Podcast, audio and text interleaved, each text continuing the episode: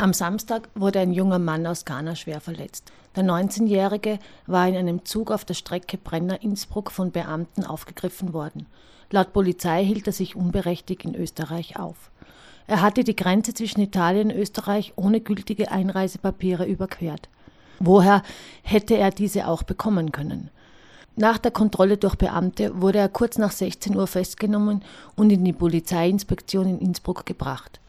Bei einer durchgeführten Datenabfragung wurde festgestellt, dass der junge Mann in Italien ein laufendes Asylverfahren habe.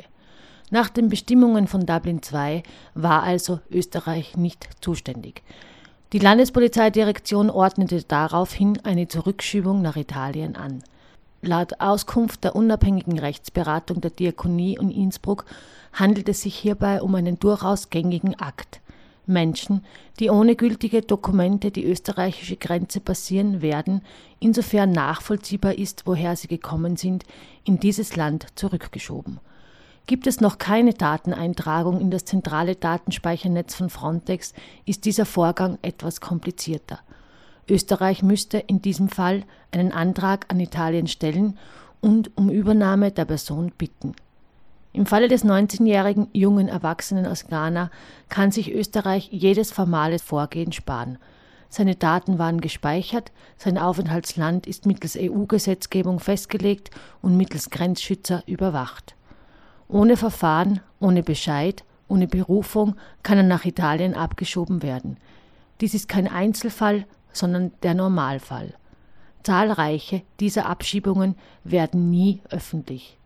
Vom Hauptbahnhof in Innsbruck sollte der 19-Jährige an die italienische Grenze am Brenner gebracht und der italienischen Polizei übergeben werden. Ein technischer, personaler und finanzieller Aufwand, um Menschen aus den Hoheitsgebieten einzelner europäischer Nationalstaaten fernzuhalten, sie von da nach dort zu verschieben. Als der Zug einfuhr, sprang der junge Mann, dessen Name uns leider nicht bekannt ist, auf die Gleise und wurde von der heranfahrenden Lok erfasst und an den Beinen überrollt.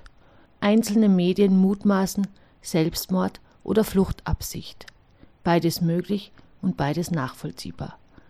Laut Polizei stehe nun die Genesung und Heilung des Schwerverletzten im Mittelpunkt. Diese wird wohl mindestens bis zur Transportfähigkeit in Österreich stattfinden. Vielleicht gibt es mit der schweren Verletzung auch humanitäre Ausnahmen. Die Dublin II-Verordnung wird von Menschenrechtsorganisationen und NGOs massiv kritisiert, verwandelt sie doch Europa in einen Verschiebebahnhof von Flüchtlingen, so pro Asyl. Familien werden getrennt und brauchen oft jahrelang, bis sie wieder zueinander finden. Außerdem wird mit Dublin II in keinster Weise auf Pläne von Menschen eingegangen.